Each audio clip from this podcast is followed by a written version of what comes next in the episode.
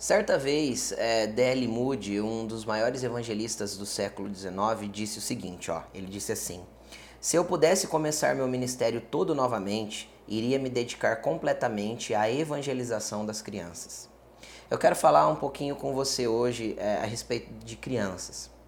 Muitas vezes nós vemos os pais é, vivendo numa luta desenfreada para ganhar dinheiro e, e para ter um, conforto, uma casa melhor, um carro melhor e gastando todo o seu tempo em, em correr atrás do dinheiro e esquecendo da criação dos seus filhos. É, infelizmente, nós vivemos num tempo que a gente vê crianças órfãs com pai e com mãe.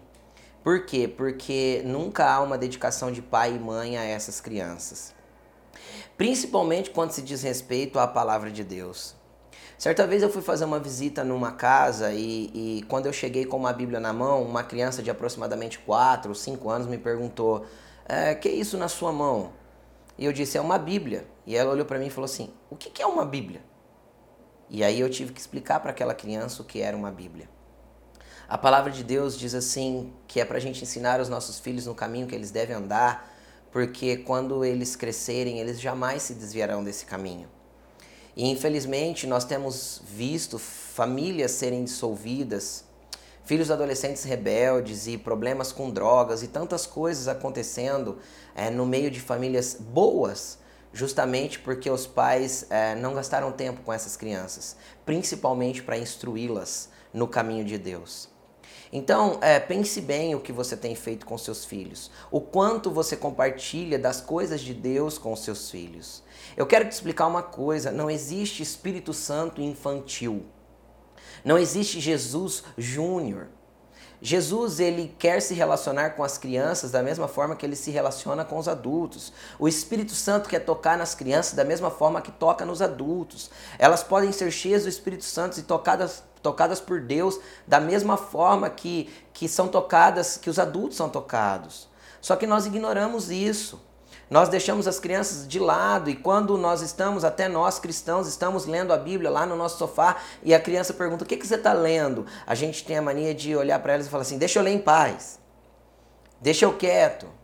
Não, não é assim que nós temos que tratar os nossos filhos. Nós temos que influenciá-los ou de uma forma boa contaminá-los com a presença de Deus, com as coisas de Deus. É, não desista dos seus filhos e não desista das crianças.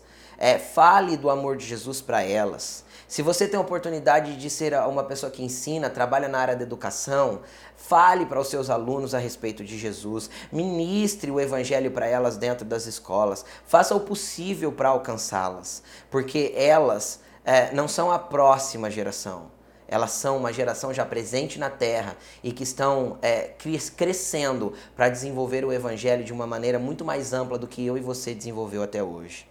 Creia no que Deus tem para fazer através das crianças. Compartilhe o amor de Jesus com seus filhos. É, fale do amor de Jesus para essas crianças. Isso é de extrema importância.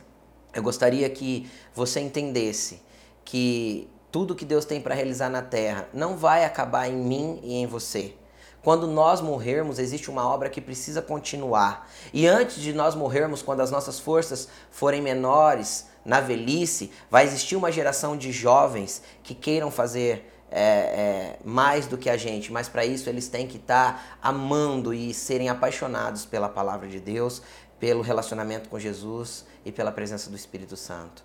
Comece com seus filhos, comece hoje, não desista das crianças. Deus te abençoe.